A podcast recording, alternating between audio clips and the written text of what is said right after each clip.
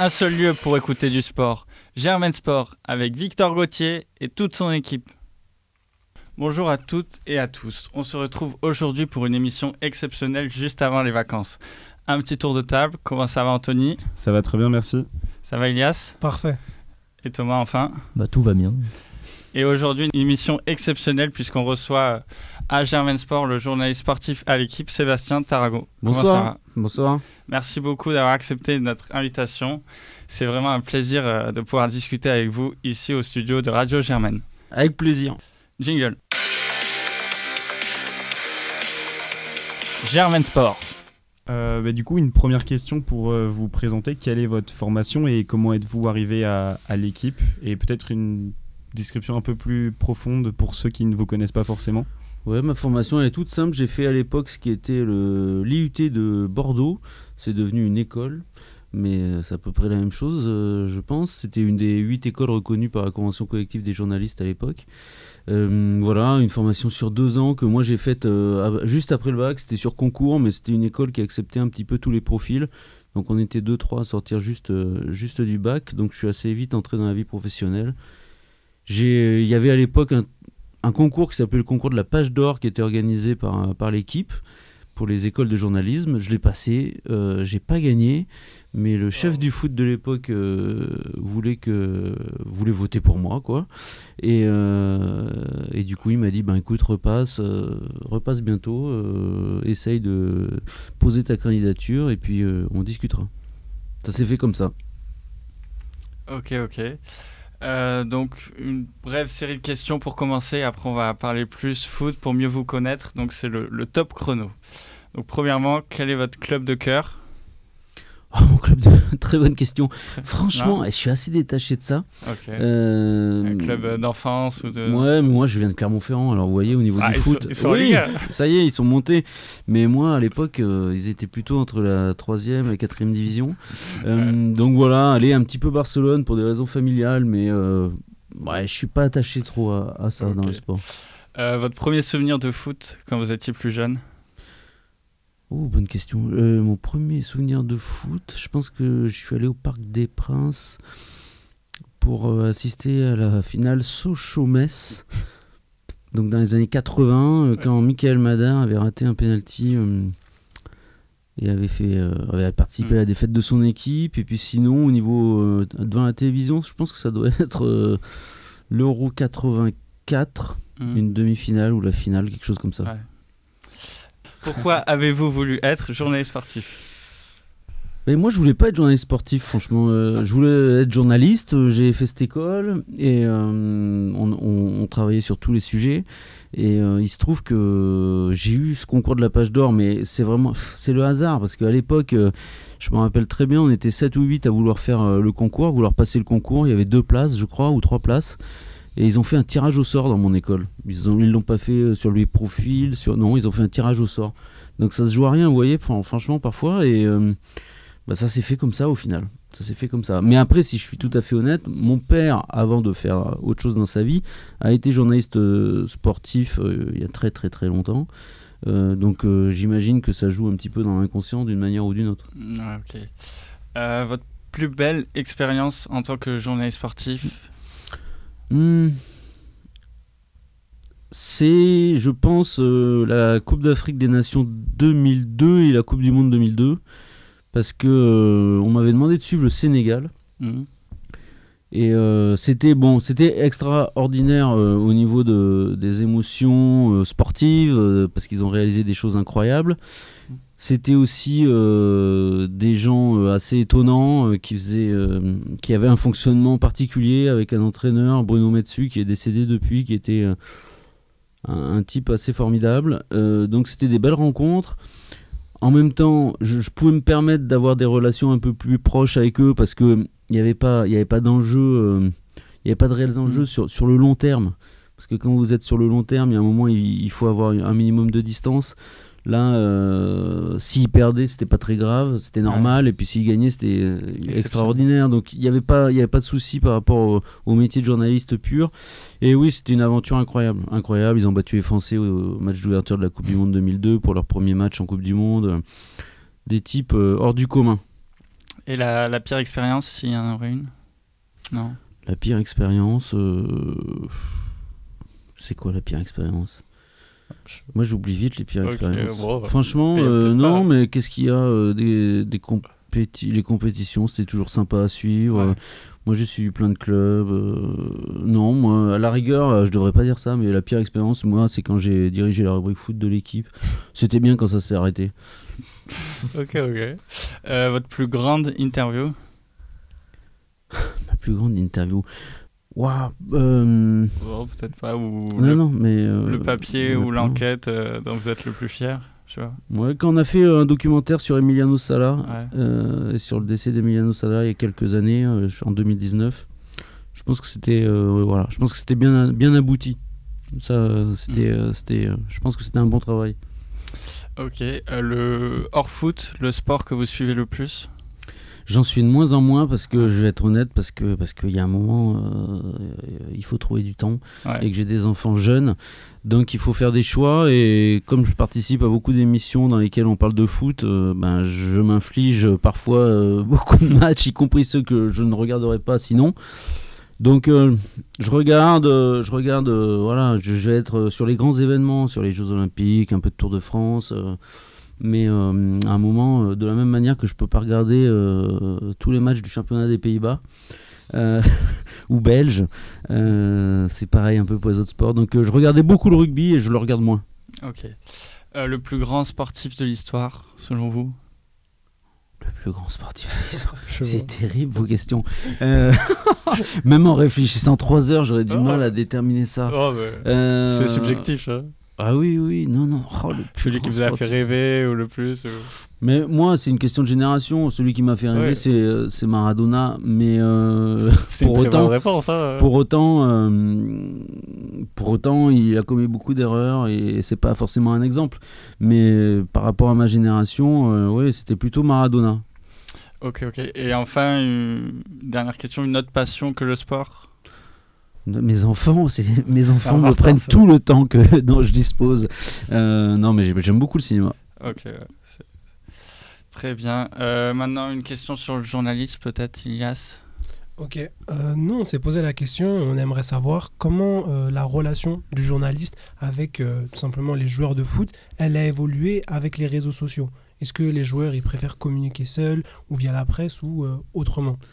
Ouais, les réseaux sociaux, euh, ça a été un accélérateur, mais euh, ça a dérivé tout le temps. En fait, euh, on était dans les années 70, 80. Même moi, j'ai connu à la fin des années 90 certains clubs où on entrait dans les vestiaires à la fin des matchs. Je me souviens être entré dans le vestiaire de Montpellier en 1998, je crois, pour le premier match que j'ai couvert pour l'équipe. Mais c'était déjà de moins en moins le cas. Et donc, plus, en fait, tout ça, il faut le lier. Il y a les réseaux sociaux, mais il faut le lier à l'argent. Euh, c'est l'argent qui change tout. Euh, c'est pour ça que par exemple quand on dit ah oui les joueurs de foot ils sont pas gentils machin c'est vraiment un, sport d'idiot. Non c'est pas ça c'est l'argent. S'il y avait autant d'argent dans le handball euh, ce serait la même chose. Et donc les joueurs de foot ils ont de moins en moins besoin des journalistes. Ils en ont besoin mais de moins en moins. Un joueur de handball il en a un peu plus besoin. Donc il est un peu plus gentil. Mais voilà c'est ça qui change tout. Donc plus il y a plus il y a eu d'argent plus il y a eu de distance avec les journalistes et, euh, et les réseaux sociaux, bien sûr, ça a été un accélérateur puisqu'ils sont leurs propres euh, médias. Donc euh, ça, ça, a, euh, ouais, en quelques années, euh, ça a mis une distance énorme, énorme entre les joueurs et les journalistes. Ok. Ok, bon, on va passer maintenant aux questions plus foot. Qui veut commencer alors? Ouais, bah, je vais partir, on va parler un petit peu de Ligue 1. Euh, après 11 journées, on voit bien que si on retire le PSG, le championnat il est plus que jamais ouvert avec des équipes comme Lens, euh, Angers qui font des, des débuts de saison super satisfaisants, au contraire d'équipes comme Monaco, Lyon ou, ou peut-être Lille. Euh, comment vous jugez cela et euh, qu'est-ce que ça vous inspire, notamment aussi au niveau du budget des clubs et, et tout ça? Déjà, le début de saison, il est, il est agréable et ça, Mm. c'est déjà bien. Parce que d'habitude, euh, il y avait peu de qualité et peu de spectacles. Là, je suis pas sûr qu'il y ait beaucoup plus de qualité, franchement. Mais il y a plus de spectacles. Et donc, c'est très bien. Enfin, en tout cas, pour nous, euh, c'est formidable. Euh, donc, euh, voilà, des équipes. Il y a beaucoup d'entraîneurs qui sont arrivés avec des envies de. euh, ouais, effectivement, de réaliser des, des belles choses aussi sur le plan du spectacle. C'est le cas à Clermont-Ferrand, c'est le cas euh, à Lens. avec Francaise, avec. euh, J'oublie son nom, celui de Clermont, pardonnez-moi. Euh. Merci. Euh, qui déjà euh, avait euh, une cote euh, énorme en, en- en Ligue 2. hein. Il avait déjà été élu meilleur entraîneur de Ligue 2, alors que parfois Clermont finissait cinquième. Ouais. Donc, il y a eu de l'ambition et ça, c'est po- positif. Donc, oui, on peut y arriver globalement sans avoir les meilleurs budgets. Mais si, mais si vous faites le compte sur les 20 ou 30 dernières années, vous verrez que dans la moyenne, c'est toujours quand même les plus gros budgets qui, qui sont devant et ce sera, ce sera toujours comme ça. Donc, il y a quelques exceptions de temps en temps. Mais euh, vous verrez, à mon avis, qu'à la fin de la saison, s'il y a un petit miracle, il n'y en aura pas Mm. beaucoup plus. Mm. Et, les, et les gros budgets seront là. Ouais, Vous voyez, Nice aujourd'hui, c'est un gros budget, un gros projet. Mm. Et euh, ils sont troisième.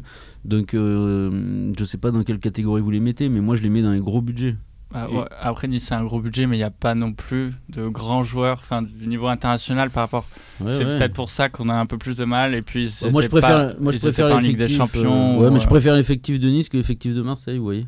J'ai peut-être tort, hein, mais. euh, Après, ça joue pas pareil aussi. Non, mais je pense qu'il y a un très très bon effectif à Nice. Mm. Pour moi, c'est pour moi c'est un gros club aujourd'hui. Ça devient un gros club. Ce serait s'ils étaient troisième, pour moi, ce serait pas une surprise. En tout Si cas, Lens est troisième, oui. Ouais. Ils ont montré qu'ils voulaient devenir un gros club, que ce soit avec euh, Galtier ou les joueurs qu'ils ont recrutés cet été. C'est sûr que Nice a vraiment fait un progrès au niveau sportif, donc ça c'est certain. Et après, euh, vous vous sentez comment par rapport à d'autres équipes comme Lyon ou Monaco qui ont vraiment pour eux des gros budgets depuis certaines années et qui, là en ce début de saison, pêchent euh, au niveau des résultats, pas forcément du c'est jeu. surprenant. C'est surprenant pour Monaco parce qu'ils étaient dans une dynamique. J'ai l'impression que cette non-qualification pour la Ligue des Champions leur a fait un mal fou, alors Mm. qu'ils étaient vraiment à tout près hein, d'y d'y parvenir. Et il y a quelque chose qui s'est cassé. Je sais que dans le vestiaire, ça a été un peu compliqué. Il y a eu quelques tensions entre certains joueurs et l'entraîneur, mais ce qui arrive très régulièrement. Bon, mais je, je pense quand même qu'ils vont, ils vont rebondir. Et Lyon, j'ai envie, j'ai envie d'y croire. J'ai envie de croire que des fois, par exemple, leur défaite à Nice, franchement, on se demande encore euh, comment ça a pu euh, se produire. Je pense que ça va mieux. J'étais euh, très, je me disais que l'entraîneur euh, était tellement cash en début de saison que ça allait euh, partir euh, vraiment en, en vrille euh, entre lui et ses joueurs. C'est pas le cas. Euh, J'ai l'impression que le, le projet est quand même solide. Je, je me dis quand même que Lyon va être, euh, va être de mieux en mieux. Parfait. Ilias, je te laisse enchaîner sur le PSG. Ouais, parce que moi personnellement, tout le monde le sait ici, le PSG c'est mon équipe de Mhm. cœur, mais je commence un petit peu à m'inquiéter pour cette équipe et surtout pour un joueur, un joueur qui est arrivé cet été, c'est Messi. Un seul. Un seul, bah, c'est déjà bien. Euh, on a Messi. Messi en Ligue 1, c'est 5 matchs, 0 but, 0 passe décisive. Et est-ce que selon vous, c'est simplement un problème d'adaptation ou c'est plus profond? Il, a été très bon la saison passée avec Barcelone. Malgré une saison compliquée pour son club, il a été très bon. Moi, j'ai beaucoup vu les matchs. Il a, il a été euh, très performant. Euh, et là, effectivement, il y a un petit souci. Mais on a l'impression qu'il n'est pas arrivé. Moi, j'ai ce sentiment-là. Il est arrivé. Il est reparti tout de suite en sélection en septembre. Après, il est reparti en octobre. Là, il va encore repartir. On a l'impression que ça n'a pas débuté. On a toujours l'impression quand il porte ce maillot que c'est pas le sien. Euh, il se et c'est pas son équipe. Clairement, lui, ça fait 10 ans, un peu plus même, où il joue dans une équipe qui est la sienne.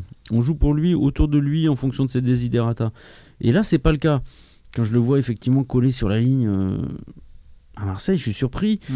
Euh, je- je- moi, je pense pas qu'il soit cramé, pour être clair. Physiquement, je pense qu'il a encore à, à donner. Et, euh, et c'est curieux, c'est curieux. Mais euh, la seule chose que je me demande, la seule question que je me pose, c'est est-ce que psychologiquement, il est content d'être là? Mais je dis pas ça par rapport à Paris, par Mm. rapport à l'accueil, par rapport à. Mais est-ce que moi, ça me fait encore bizarre de le voir avec ce maillot. Je me demande si lui, ça lui fait pas bizarre de, de porter ce maillot aussi. Ouais, moi Ouais. personnellement, c'est aussi euh, sur ce point-là, parce que bah, c'est Messi, c'est c'est un enchaînement de ballons d'or, c'est c'est pas n'importe qui. Et en fait, euh, je pense que c'est vraiment, une- peut-être pas une histoire d'adaptation, mais le fait de porter un autre maillot que celui de Barcelone, je pense que. Je pense que c'est dur, mais c'est c'est dur. Il a toujours vécu. Ça fait 20 plus de 20 ans qu'il vit à. Barcelone. C'est c'est compliqué, mais. Alors pour le coup, avec lui, je pense qu'il va vraiment falloir attendre février. Mm. Et la Ligue des Champions. Et on a vu quand même que dans les gros matchs, même s'il n'a pas été bon, mais euh, il a été décisif. Mais il a quand même mis 3 buts Voilà. en Ligue des Champions. Donc, Donc euh, euh, il a été décisif sans être bon, euh, ce qui lui arrive souvent hein, ces dernières années. Euh, donc euh, il va falloir, va falloir attendre ça. Il va falloir clairement attendre ça. Mais je pense quand même qu'il va falloir aussi qu'il se sente épanoui. Ok. Et par rapport à- aux dernières déclarations de Neymar, euh, notamment au niveau qu'il évoque que ce sera sa dernière Coupe du Mhm. Monde, on sait que l'équipe nationale pour lui c'est ce qu'il y a de plus important. Est-ce que vous pensez qu'il en a juste marre du football de club et qu'il en a plus rien à faire de Paris aujourd'hui je Enfin, pense que c'est un, un garçon qui est un, un petit peu. euh, et- qui est très émotionnel. Hmm. Et donc qui répond à des moments selon son état de forme du moment, selon son état psychologique euh, à ce moment-là. Faut pas, faut pas chercher, je crois, à, à y voir beaucoup de profondeur. D'ailleurs, il est déjà revenu hein, sur ces Il a redonné une autre interview je pense qu'il disait que c'était surtout sa dernière chance de gagner la Coupe du Monde. Peut-être bon, ça n'a pas trop de sens. hein. Son explication, elle est un peu pourrie, mais j'ai bien, bien lu. Bon, euh, il a essayé de, voilà, il voulait juste rattraper le coup. Il a donné une explication euh, sans queue ni tête. C'est pas grave, mais il est comme ça, Neymar. euh, pff, je- il peut savoir ce qu'il va avoir dans sa tête en décembre 2022, mais c'est impossible. Il lui-même le sait pas, mais il a des, il a des coups de mou de temps en temps et on peut le comprendre. C'est pas, c'est pas grave. Mais vous pensez pas que ce, ce coup de mou de Neymar, il, peut se prolonger parce que euh, les, les fois où on l'a vu réellement motivé, il y a des moments où il avait fait des déclarations, on le voyait en leader, il, faisait des retours défensifs. euh, sur le, le Final 8 de, en période de Covid, il avait été exceptionnel, même s'il avait pêché sur la finition. Et ça n'avait pas suffi à aller gagner cette Ligue des Champions. Est-ce que le fait qu'il se donne vraiment autant et que ça suffise pas à chaque fois, ça peut pas, ça peut pas avoir des effets moi, je pense qu'il est motivé. hein. Je pense qu'il est motivé, mais il n'est pas prêt à faire euh, toujours les efforts qui, que nécessite la, la vie d'un footballeur de haut niveau, c'est tout. Voilà, et vous, vous pouvez être inquiet. Moi, je pense qu'il faut être inquiet parce que je sais pas si on retrouvera un jour Neymar. Mais euh, il, fait, il a fait, beau, il fait beaucoup d'excès. euh, voilà, il s'en cache pas, il picole pas mal. euh, c'est pas, c'est pas Ronaldinho de la grande époque, mais Mm. voilà, il, c'est pas le joueur le plus rigoureux et euh, tu le payes. Il a bientôt 30 ans, euh, c'est, impossible de pas le payer. C'est pas grave, moi je le juge pas. hein. Je- il fait, chacun fait ce qu'il veut de sa carrière, pas de souci. Mais et, et le PSG quand il, quand il l'a prolongé, euh, il savait déjà tout ça, donc euh, c'est aussi leur responsabilité. Mais voilà, il fera pas la carrière qu'il aurait pu faire, ça c'est sûr. Mais c'est pas une machine, c'est pas Messi, c'est pas Ronaldo, c'est sa personnalité. C'est comme ça. Ok. Alors, une dernière question sur le PSG avant d'enchaîner parce qu'on a encore beaucoup de sujets.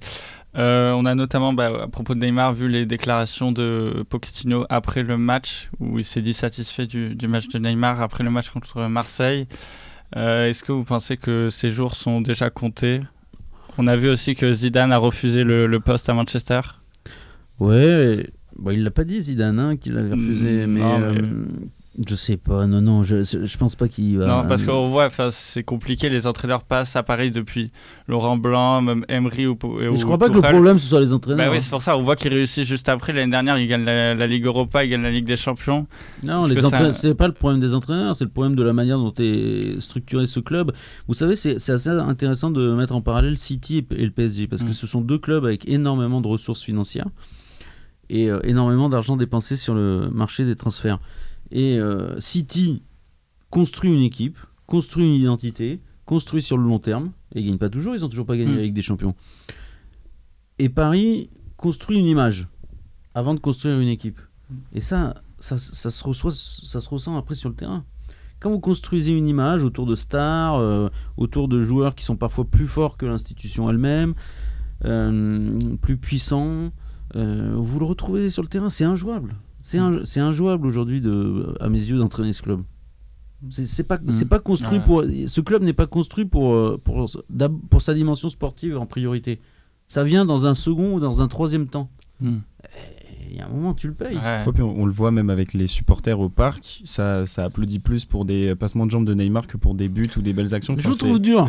Bah, moi, c'est un peu le ressenti que j'ai euh, sur, euh, sur ça, mais après, euh, ça, ça coïncide un peu avec ouais, cette image de marque qu'ils veulent donner un peu euh, Je sais niveau pas. Alors, franchise américaine. Enfin, c'est Oui, ça C'est un une certitude, mais ça c'est l'évolution du club, du, du sport, pardon. Mais euh, il y a plus d'ambiance au Parc des Princes qu'à Barcelone ou, ou à Madrid. hein. Ça, c'est certain. Ça, je vous- et même dans quelques clubs anglais. Donc, euh, je sais pas, je, ouais, je vous trouve dur. Pour le coup, moi, je suis très dur avec le Paris Saint-Germain, mais alors, je trouve que le parc, je trouve que le Parc des Princes euh, demeure un lieu euh, où, où c'est très agréable de, de regarder du football. Je Ça, pense, ça, ouais. ça. On n'y est pas encore allé parce qu'on n'a pas la carte presse et c'est un peu cher les tarifs. Mais, Ouais, euh, Les prix sont chers. ouais, c'est très cher. mais on verra. Voilà, voilà. Pour faire le parallèle euh, avec ce qu'on vient de dire sur Pochettino et peut-être d'autres entraîneurs, est-ce que vous pensez pas que c'est aussi une dynamique du foot global? C'est-à-dire qu'on on jette trop, trop rapidement les entraîneurs alors qu'on a des grands entraîneurs qui ont eu des passages à vide et c'est peut-être pas exclusivement de leur faute. Mourinho à. Tottenham, Allegri cette année avec la Juventus, euh, on, pour- on pourrait en citer d'autres. Bah, Pochettino qui a fait. qui Moi, je crois fait- qu'on donne trop d'importance à l'entraîneur. Hmm. Parce qu'en fait, euh, attention, hein, les entraîneurs sont très importants dans, dans le moment. Je pense qu'il y a beaucoup d'entraîneurs qui peuvent réussir et, et échouer. Et, Hmm. et, euh, et selon, euh, selon les endroits où tu es, est-ce que c'est le bon moment Est-ce que. C'est, comme ça. Et je pense qu'à Paris Saint-Germain, l'heure qu'il est, c'est quasiment impossible de, de, de réussir vraiment. En tout cas, de, par exemple, on parle de jeu. Mais c'est, c'est- je vois pas comment euh, aujourd'hui on, a, on, peut, on peut réussir à, à, à créer une identité de jeu dans ce club. Voilà, puisque avec Messi, euh, Neymar et Mbappé, ben, amusez-vous le matin. Hmm. C'est compliqué, c'est compliqué à gérer, c'est compliqué à, à mettre en place, c'est- c'est c'est de la réelle politique. Mais je crois d'ailleurs que, je sais plus quelle est l'expression de Thomas Tuchel là récemment, il, il a dit euh, un truc du genre, euh, moi quand j'étais au P- quand je suis à- depuis que je suis à Chelsea, j'ai l'impression d'être entraîneur, quand j'étais au Hmm. PSG, j'avais l'impression d'être ministre de, Il faisait de la politique, je crois. ministre des Sports, ouais, ministre des Sports ou quelque chose comme ça. Ouais, voilà, ça résume, euh, ça résume ce que je pense de, de ce club. Mais attention, ils en sont parfaitement conscients, les dirigeants du PSG, quelque part, Ça, puisque c'est leur choix. Et c'est une réussite exceptionnelle au niveau marketing. hein. Et depuis, ce qu'ils ont fait depuis 5, 6, 7 ans, c'est euh, c'est une réussite formidable. Donc euh, à ce niveau-là, ils ont, ils ont réussi. Ok, ok. Une question peut-être sur le, le passage de la Ligue 1 à 18 clubs pour 2023-2024. Qu'est-ce que vous en pensez? Rien, j'en pense rien, je pense que ça changera rien. Ok. Et euh, C'est clair. Je pense que c'est, euh, je pense qu'on se ment. euh, voilà, il y a plein d'exemples. En Angleterre, ils sont 20, en Allemagne, ils sont 20. euh, en Allemagne, ils sont 18, oui, 18. mais en Italie, ils sont 20, en Espagne, ils sont 20. Mm. euh, Il y a plein de, de- de petites ligues où ils sont moins nombreux. Ben, ça les a pas beaucoup aidés. Bon, voilà, c'est, à mon avis, c'est des vues à court terme pour essayer d'avoir un tout petit peu plus d'argent là, euh, très très vite. Mais je pense pas que ça améliorera la compétitivité euh, des clubs français en Europe. Mm. Ouais, surtout qu'ils avaient déjà supprimé la Coupe de la Ligue. Bon, je sais pas si elle a été très utile, mais pour alléger les Bah, calendriers. C'était utile pour nous déjà, ça nous évité de la regarder. Donc euh, voilà, voilà. Bon, on va enchaîner maintenant au foot européen. Euh, vous étiez justement hier au, au commentaire euh, de la disaster class du Bayern Munich sur l'équipe 21 au deuxième tour de Coupe d'Allemagne face au Borussia Mönchengladbach. Euh, donc une défaite 5-0. J'ai bien écouté la plus large défaite du Bayern Munich depuis le, le 9 décembre 1978 face à Düsseldorf 7 buts à 1 en championnat d'Allemagne. Donc euh, assez surprenant quand même, c'était l'équipe type en plus. Donc euh, qu'est-ce que vous avez pensé? Vous, l'avez vu Ouais, c'est plus que surprenant parce que c'était vraiment l'équipe type. Donc, mais ils y étaient pas, tout simplement. C'est ça qui est bien dans le foot, c'est que à un moment, même si vous êtes plus fort ou censé être plus fort, si vous y êtes pas physiquement, dans l'agressivité, vous perdez les matchs. Et c'est pour ça que c'est un, un sport aussi où on assiste à autant de, de- de surprises quelque part. Voilà, ça- tous les sports ne le permettent pas. Il y a des sports quand t'es plus fort, t'es plus fort. Hmm. Euh, même, euh, même parfois si tu joues tranquille. Donc euh, c'est pas le cas en foot, c'est pas le cas en foot, c'est pour ça qu'une quatrième division peut parfois battre une première division. Et là hier ouais le Bayern, ils les joueurs du Bayern ils y étaient pas physiquement, euh, dans l'agressivité, c'était trop facile de trouver des, des passes. Nos Français étaient euh, Hmm. Surtout en défense. ouais. calamiteux, euh, mais euh, mais voilà, mais ils ont pas été aidés non plus hein, parce que les milieux de terrain, Kimmich, Mm. Goretzka, Oui, ils y même, étaient pas non plus. Surprenant. Voilà, c'est ça, ça arrive, euh, mais il y a une fragilité défensive au Bayern qui est connue quand même. Nous, on en discutait juste avant, vous confirmez que c'est pas une défaite qui, qui a une dimension inquiétante comme a pu l'être celle de Manu contre, contre Liverpool. C'est c'est un passage à vide qui arrive une Ouais, fois. je pense pas. Je pense pas. Le Bayern sera là. Ils vont très probablement. Enfin, il y a de fortes chances qu'ils soient encore champions d'Allemagne. Euh, je pense pas qu'il y ait grand monde qui ait envie d'affronter le Bayern en huitième de finale de Ligue des Champions. Euh, non, mais en revanche, on sait que c'est une équipe qui a, qui a aucune garantie sur le plan défensif parce que euh, elle, elle est construite comme ça aussi. Quand vous regardez le match euh, de, la saison passée contre le PSG, au final, ils, marchent sur le PSG et, et ils perdent le match aller, on ne sait pas comment. Donc ils acceptent ces déséquilibres et ils acceptent d'être fragiles. Ils acceptent d'être fragiles. Donc face à une grosse équipe, comme euh, c'est un peu le cas de City aussi à sa manière, à sa manière. Mais euh, quand ils affrontent une équipe comme le PSG qui a du talent, bah, parfois ça peut. Alors que alors que le Bayern était meilleur, ils ont perdu. Hmm. City qui s'est aussi d'ailleurs fait éliminer hier face à West Ham au tir au but. Donc euh, 0-0 Ouais, je pense là, c'était moins. Ouais, je pense que pour City, c'est moins important que pour le Bayern. Bah, ils étaient quand même quadruple tenant du titre. Oui, oui, mais là, le, le- j'ai pas vu le match parce que je peux pas voir le- t- plusieurs matchs en même temps. Ouais. Mais euh, 0-0, Voilà. c'est Foden qui loupe son, son tir au but. Ouais, puis je pense que City, euh, là, ça fait, ça fait 4 ans, ils sont en quête de la Ligue des Champions. euh, cette coupe, ils en ont plus rien à Mm. faire. Les joueurs, ils, sont, ils étaient plus concernés, je pense. euh, c'est... Mm. Puis, puis West Ham, ça joue, c'est pas non plus une Ouais, équipe. je euh, pense que ça va être la surprise hein, pitre, ouais, je sais pas. en première ligne. ouais, West Ham, ça marche bien, effectivement, Ouais, bien sûr. Avec Antonio. Et du coup, bon, on a parlé un peu de la première ligue, un peu de la Ligue 1. On va s'intéresser un peu à, la- Liga. Euh, si je vous avais dit en début de saison euh, que, le, que le Barça, l'Atlético, Séville et euh, le Real Madrid talonneraient Real euh, la Real Sociedad, euh, je pense que personne ne m'aurait cru. Mais c'est justement ce qui se passe actuellement. Et selon vous, comment est-ce qu'on peut analyser ces résultats? Le Real est repassé devant, là, non? Ouais, ils ont gagné hier. Ouais. Euh, non, ils ont fait match nul contre Je Osasuna. crois repasse 0-0. devant, mais bon. Il y a des non, matchs en non, retard. mais euh, oui, avec le jeu des matchs en retard, Mm. euh, de toute façon, euh, votre constat est le bon. Autant non, mais que le Barça, par exemple, en soit là aujourd'hui, j'aurais pas été surpris. Mm. Après, que tout le monde soit derrière, ou au, au coude à coude, à la bagarre. Ouais, non, j'aurais pas parié ça, mais vous voyez, franchement, Mm. maintenant, quand vous voyez le Real, l'effectif du Real, l'effectif du Barça, euh, vous vous dites qu'il y a de la place. Ouais. Il y a quand même de la place. Et avec des joueurs vieillissants du côté du Real. À côté de ça, si vous avez des équipes qui construisent justement sur euh, une identité de jeu, sur un projet, euh, et qui est costaud comme euh, la Real Sociedad, euh, ben, ça, ça, peut, ça peut tenir un petit peu. Ça tiendra peut-être pas toute la saison quand même. Et le Barça, 9e au classement, vous les voyez en Ligue des Champions euh, enfin, Ouais. l'année prochaine? Ouais. Ouais, je pense qu'ils vont, ils y arriveront. Ils ont, ça demeure. Il y a quand même de quoi faire. Il y a quand même de quoi faire mieux. Voilà. Et euh, je pense qu'ils vont se remettre à l'endroit à un moment ou à un autre et qu'ils iront chercher. euh, mais il va falloir, va falloir être costaud quand même. Ce serait pas plus mal pour eux de se faire éliminer en Ligue des Champions. Ils sont bien partis. Ah, on sait pas, ils peuvent aller encore en, en oui. Ligue Europa. C'est vrai, vous avez raison, punaise. C'est pire. Ça va faire bizarre. Euh, oui, ça fera bizarre. Un. Barça-Marseille euh, en 16ème de. Ligue Europa, pourquoi pas hein. Ouais, ça fera très bizarre. Vous avez raison. Très, très bizarre. Mais euh, donc ouais ouais mais il y a quand même déjà l'année dernière on était un petit peu inquiet pour eux ils sont allés chercher euh, la qualification pour la, pour la Ligue des Champions Mm. il y a- faut aussi voir que les autres les adversaires à un moment ils auront ils auront des trous c'est pas des équipes qui sont capables de tenir comme ça euh, sur toute une saison donc euh, la régularité elle sera sans doute euh, sans doute pas là pour les adversaires non plus Mm. Ouais, après, surtout là au Barça, du coup, on a vu que Kuman a été remercié hier. Là, pour l'instant, c'est un nouvel entraîneur intérimaire, euh, Sergi, euh, l'entraîneur euh, de l'équipe B. On verra peut-être si, si Xavi euh, se décide à, à prendre le poste. Mais c'est sûr, ouais, je pense qu'il faut vraiment qu'il il remonte au plus vite possible parce que je pense que les, les équipes devant elles vont pas les attendre. L'Atlético champion en titre, c'est un peu plus compliqué, mais je pense là, là, l'identité de jeu, elle est claire. Et si ça, si ça refonctionne. euh, ouais mais ils sont Ils pas si clients. loin ils sont pas non, euh, surtout, ils sont pas à 20 points bon encore c'est le début de saison non, c'est heureux mais c'est le problème.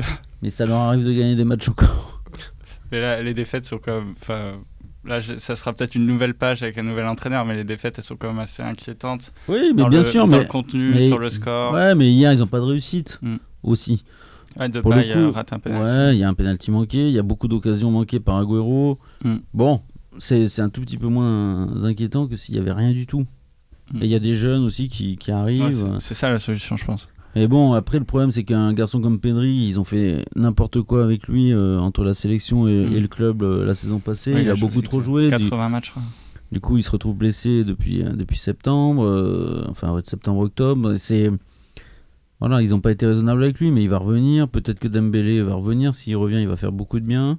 S'il se blesse pas Mm. euh, 15 jours plus tard. Mais euh, il y a de quoi faire. Il y a de quoi faire. Ouais. Pour terminer, peut-être le, le tour d'horizon des, des championnats. Je voulais parler de Serie A un peu parce qu'il y a un sujet qui, qui me tient à cœur. Vous, vous pensez quoi de l'état de la Juventus à l'heure actuelle Qui est mon club de cœur, moi? Ah oui, c'est surprenant. hein. C'est surprenant. Je connais moins bien, moi, la Serie A. Mais euh, ouais, ça s'est délité. euh. Et après, quand ils ont, moi j'étais surpris déjà quand ils avaient pris Cristiano Ronaldo au départ. Pour moi, c'était l'anti, l'anti Juve en fait. Et, euh, et justement, ils ont misé sur une star. À l'époque, ils l'ont payé quand même cher, hein, 105 Mm. millions d'euros. Il avait déjà quel âge? 34, 33 c'était surprenant. Ça, ça a pas trop mal marché sur certains aspects. hein. Au début, euh, il a marqué des buts importants. euh, mais mais euh, pour moi, la Juve, c'est le prototype de ce qu'on appelle un, un vrai club, quoi, une vraie identité de Mm. club. Et où le- l'institution est supérieure à tout le monde. Et avec, euh, avec Ronaldo, ben, les choses changent. Donc euh, ça, ça m'a surpris. Et je pense que c'était un petit virage qu'ils ont raté. Vous, vous parlez d'identité de, de club, mais sur l'identité de jeu, parce que c'est souvent, c'est souvent lié. Le Bayern, le Barça, c'est des clubs qui ont une identité de Mhm. jeu. La Juventus, ben, il y avait cette réputation défensive. Et sur les dernières saisons, c'est- une passoire, la défense. Oui, oui, mais ils se sont trompés aussi un petit peu dans le recrutement. Mm. Il y a des joueurs vieillissants par ailleurs. C'est de toute façon tous les clubs. À un moment, ils passent par des moments compliqués. C'est très rare. hein, Si vous regardez dans l'histoire du jeu, euh, c'est très rare les clubs qui restent tout le temps, tout le temps au, au sommet. C'est logique. À un moment, vous perdez avec les gens avec lesquels vous avez gagné. Et euh, à la Juve, euh, à un moment, parce que c'est difficile de se séparer d'eux. Donc, euh, et, et encore, c'est pire en sélection d'ailleurs. Mais euh, c'est euh, c'est peut-être ce qui arrive à la Juve en ce moment et il faut, il faut repartir sur de nouvelles bases. Donc je dois pas paniquer. Bah, euh, paniquer si vous voulez, c'est pas grave, ça coûte pas cher. Et puis euh, comme ça, vous, vous, vous avez bonne conscience, vous dites je m'inquiète pour mon club. Bon, on va, on va encore passer à un, à un autre sujet. Dans, dans un peu moins d'un mois, il me semble que c'est euh, c'est le Ballon d'Or qui va être, enfin la liste du Ballon d'Or qui va être révélée. Euh, on parle beaucoup de Benzema en France, on parle aussi un peu de Kanté. Est-ce que vous avez un favori enfin, pour le Ballon d'Or et un, un top 5 euh, Top peut-être 3, top 5. Ouais, top 3, top 5. Bon, Ouais. Certains noms quand même. Non, pff, si, si vous regardez vraiment le, le règlement euh, et les, les critères de, de sélection, bah, moi je pense que ce serait Messi. Mais, Ah, je suis d'accord. Mais euh, bah là, c'est sûr que ce qu'il a fait en septembre-octobre, c'est pas, c'est pas génial, ça, ça plaide pas pour lui. Mais après, ses adversaires, ils ont rien gagné. Lewandowski, euh, Mm. bah évidemment, avec sa sélection, c'est compliqué. Euh, il a pas gagné avec des champions, contrairement à l'année d'avant. Euh, moi, moi, pour moi, c'est Lewandowski. Mais est-ce que j'ai vraiment des arguments euh, définis, dé- décisifs pour, pour convaincre les autres? Je suis pas sûr. Parce qu'après, il y a un règlement, hein, le Mm. Ballon d'Or. C'est Ouais. pas, on n'est pas le meilleur joueur de football. Il y a plein, d'ar- plein, de, plein de critères, lisez-les. Donc il faut gagner des choses, euh, il y a la manière dont tu te comportes, euh, il y, a, il y a plein de choses. Il y a ton aura, euh, ton histoire. Donc voilà, il y a des critères. Il y a, il y a vraiment des critères. Mais voilà, moi j'aurais dit Lewandowski quand même. On sait, on sait qu'il y a aussi des, des biais psychologiques euh, chez les votants et le fait qu'il l'ait pas eu alors que c'était presque unanime son, son ballon d'or l'année où il n'a pas été décerné, ça, ça peut jouer en sa faveur cette année-là aussi. Peut-être de manière inconsciente, c'est pas dans le règlement. Oui, C'est- pas dans le règlement. Si ça joue, ça jouera de manière inconsciente. Mais il y a quelque chose qu'on oublie beaucoup, c'est que le Ballon d'Or, c'est- on vote partout dans le monde. Donc nous, on a une vision européenne des choses. Mm. Et bah, dans notre vision européenne, la Copa América, bon, Ouais, c'est ouais, gentil, mais ça se passe la nuit, on regarde pas trop et on n'en parle pas trop. Et euh, la vérité, c'est que dans plein de pays, euh, dans d'autres Mm. hémisphères, c'est capital. Et euh, il se trouve que pendant la Copa América, Messi, il a été élu homme du match sur quasiment tous les matchs jusqu'à la finale, qu'il a, qu'il a raté. Il a été moins bon en finale, mais il a été, il a été extraordinaire. Donc, il a encore marqué les esprits, même si ce, ne- ne sont que des images pour le coup, euh, quand il a pleuré en septembre, quand il a présenté la coupe euh, en Argentine, euh, ou en octobre, je sais plus, septembre, je crois. Donc, ça joue aussi, et, nous, il faut, il faut un peu se déconstruire notre raisonnement pour essayer de comprendre qui va gagner. Il faut, il faut en- envisager bien les choses et bien se dire que c'est un vote partout dans le monde. Et donc, ce qui s'est passé par exemple pour Benzema en Ligue des Nations, nous, Français, on a trouvé ça incroyable. Ah, juste avant les votes du Ballon d'Or, machin. Mais est-ce qu'ils ont regardé ailleurs Ils dormaient, hein, eux. Et donc, euh, non, mais vous voyez, ils- en- ailleurs, ils, on dort. Dans d'autres pays, dans d'autres pays, on dort. Et, et est-ce que vous vous rappelez de la dernière finale de la Ligue des Nations à laquelle euh, la France ne participait pas? Portugal, Ouais. Ouais. Pays-Bas. Et euh, vous êtes dit, vous vous rappelez qui a marqué vous? Je vous avoue ne pas l'avoir regardé. Ouais. Bon, ben voilà. C'est- Et, et- Ah. et donc en fait, euh, nous on s'est un petit peu excité parce qu'en plus les Mm. matchs étaient formidables. Mais euh, est-ce que l'impact est si fort que cela? Je suis pas Mm. sûr. hein. Après, il y a son début de saison avec le Real. Bien on peut sûr. pas résumer juste à l'équipe de France. Non, non, mais bien sûr. Bien sûr, mais de toute façon Benzema déjà, il sera top 5 et c'est Mm. déjà, c'est déjà énorme. Mais il n'est pas champion d'Espagne, il n'a pas gagné avec des champions et, et il est éliminé avec la France en huitième de Mm. finale de, de L'Euro. Bon, c'est compliqué. S'il le gagne, c'est s'il le gagne, c'est un truc de fou hein, par rapport à dans l'histoire du Ballon d'Or. Le problème, c'est que surtout les trophées qui ont été gagnés euh, cette année, il y a, on, peut, on a des difficultés à trouver des joueurs qui, pourraient, qui auraient le- la stature pour remporter un ballon d'or, que ce soit Ouais. Chelsea dans les C'est ouais, Jorginho qui a fait le doublé, mais Ouais, après, ouais, est-ce bah. qu'il va faire top 5 On n'est même pas vraiment Ouais, il sûr. sera pas loin, il sera dans le top, Top- 10, c'est Oui, oui, ça c'est sûr, oui. Mais euh, Après, il euh, gagnera pas a priori. Donc euh, que non, pour ça. non. Mais euh, mais il y a Messi. Messi il gagne, il gagne la Coupe du Roi et il gagne La euh, Copa. la Copa América. Ouais. Mais- qui gagne la Bundesliga. Ouais. Moi, je suis d'accord. Moi je vote Lewandowski. mais voilà. mais on me demande pas de voter. Ah, donc, vous avez euh, pas voté Non. Ah, mince. Ah non, vous Dommage. savez, c'est un par pays. hein. Ah ouais Donc c'est le directeur de France Football qui vote. Hmm. Ouais, dommage. Euh, une question aussi, euh, il y a une technologie, bon, on la connaît tous maintenant, euh, qui vient un peu des fois embêter nos matchs de foot, qui vient nous enlever des buts, qui vient en rajouter certains. Euh, grosso modo, l'avare, qu'est-ce que vous en pensez? Moi je comprenais qu'on essaye et euh, c'est un échec. Clairement, euh, mais on reviendra pas en arrière. Donc il va falloir trouver une solution pour que, pour que ça se passe mieux. À l'euro, c'était pas si mal. Hmm. Mais je pense que les arbitres avaient été mieux drivés. Euh, moi, je pense qu'on a beaucoup de soucis en France aussi parce que, parce que notre arbitrage est catastrophique depuis des années et des années. Et euh, avant la VAR, il était catastrophique. Et je pense qu'après la VAR, il serait toujours catastrophique. C'est euh, des guéguerres euh, de chapelle euh, depuis très très longtemps. Mm. Toujours eu des histoires dans ce milieu. C'est un peu opaque.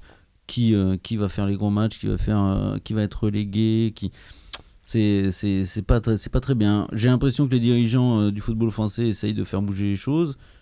Faudrait faut espérer que ça que ça pèse. L'outil est là on reviendra pas en arrière. Donc on va essayer de, faire en sorte que ça se passe mieux. Et pour que ça se passe mieux il faut que il faut des gens plus compétents. Parce qu'en soi, l'outil, dans le fond, il est intéressant. euh, dans sa définition, il paraît. Ah, il y a des gens qui pouvoir le trouvent pas hein. intéressant Ouais, Bah, enfin, non paraît- parce qu'il y a des gens et moi je les comprends ils ont des arguments Euh, il y a des situations où qui a raison qui a tort Ouais, ça je Mm. comprends. Même l'idée de dire qu'on surtout- coupe totalement le jeu, c'est un peu compliqué. Après, on peut le voir de l'autre côté, de se dire que bon bah, on a quand même un but qui est accordé, mais en soi, je vous rejoins dans l'idée où bah là, on- au, au stade où on en est, on reviendra pas en arrière et je vois pas la VAR euh, disparaître de nos écrans. Ah non mais là je crois pas du tout Après, Ce serait euh, assez insensé. Je pense qu'on va vers d'autres choses pires. Enfin, oui, oui. Ça, Et vous pensez que les, les micros, ils peuvent peut-être aider ou pas du tout? Enfin, ça, aidera forcément. euh, ça aiderait forcément euh, dans la compréhension Mm. et dans quand, quand on parle. Quand on se parle, on, on s'aime un peu plus Mm. en général, Et parce qu'on se comprend un peu plus. Donc euh, c'est valable aussi pour les pour les arbitres. Après, euh, je sais pas, c'est pas eux qui décident. hein, c'est pas le football français. Il faut Ouais, non, l'accord hein, des instances internationales. Euh, ce serait bien, évidemment. Alors, je, je comprends pas les arguments des- de ceux qui sont opposés à cela. Bah, je, je les ai écoutés, je les comprends pas. Euh, voilà.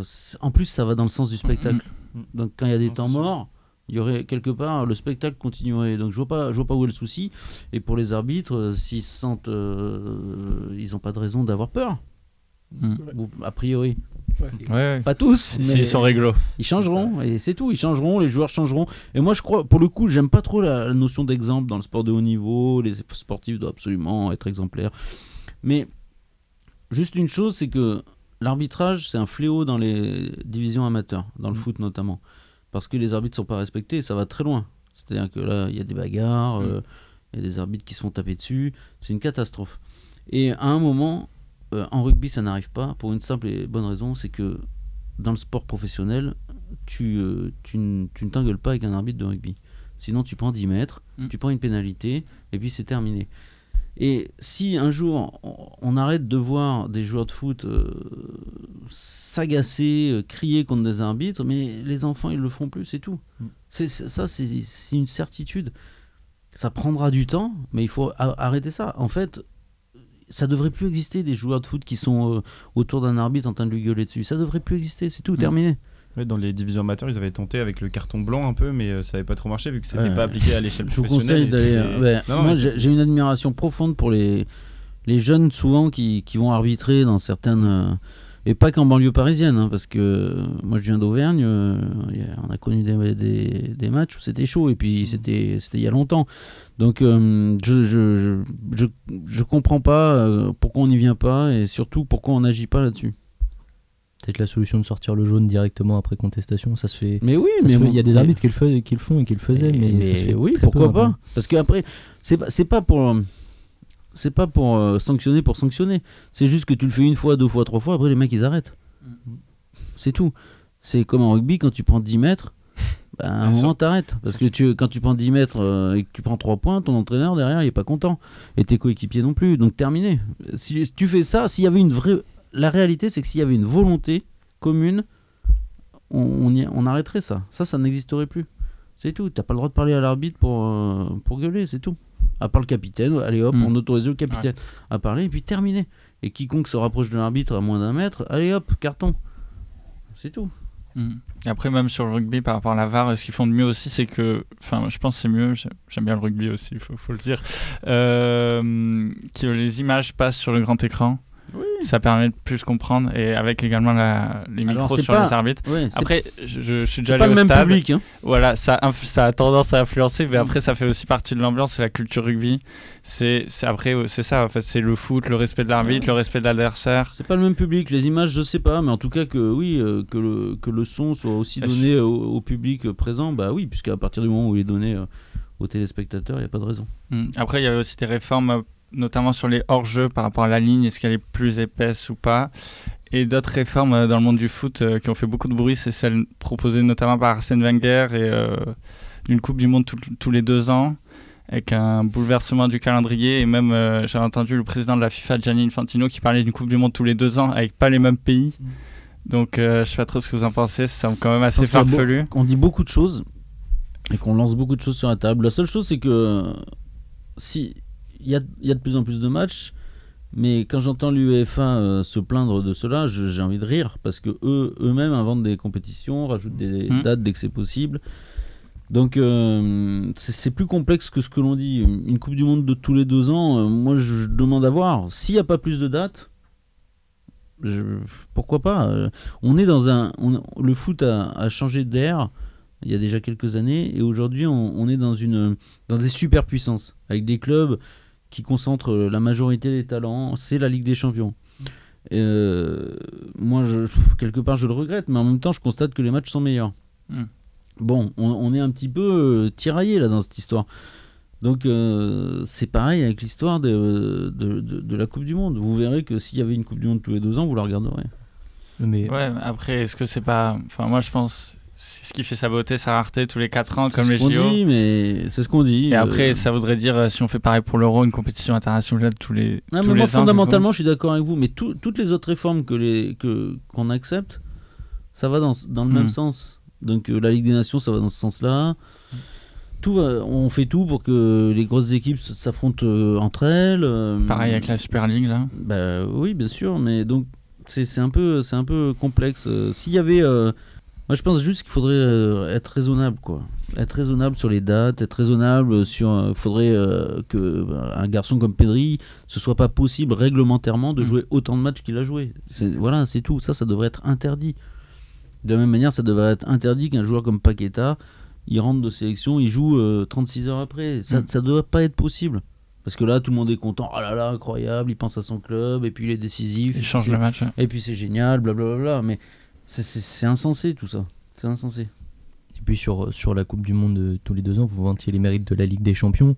Finalement, un Final Eight de la Coupe du Monde, c'est une Ligue des Champions avec une autre disposition des équipes. On retrouve les mêmes joueurs. Finalement, il y a le côté, il y a le côté équipe nationale, mais tous les deux ans, on, aurait toujours les, les mêmes joueurs en tête Ah, d'affiche. euh. ça c'est sûr. hein, mais ça, ça- ça, c'est sûr. Mais à la rigueur, avec l'élargissement de la Coupe du Monde qui devient un peu grotesque, alors pour le coup, vous voyez de plus en plus de joueurs différents. Parce Ouais. que là, quand vous allez avoir 48 équipes, Ah, sur le début de la Là, compétition, eh hein, oui. quand ça oui, se non, mais après, on pourquoi pas suite, avoir euh, des miracles et des, et des belles aventures C'est euh, c'est complexe. Je dis juste qu'il faut réfléchir. On évacue le truc de manière un peu. euh, syst- euh, par agacement. Voilà. Non, c'est non, c'est non. Mais réfléchi- réfléchissons, regardons ce qu'il y a sur la table. C'est Ouais. tout. Ok, ok. Vous avez d'autres questions ou sinon on approche de la fin, je pense? Je pense qu'on peut conclure. C'est bon? Ok, bah merci beaucoup alors. C'était un, un, plaisir. Merci. Un plaisir de pouvoir discuter avec vous. On espère vous revoir bientôt si vous avez le plaisir de revenir. Sinon, on n'hésitera pas à contacter d'autres journalistes de l'équipe. Vraiment un plaisir. Merci beaucoup. Merci. Merci, merci vraiment. Au revoir, merci. À bientôt. Germain Sport.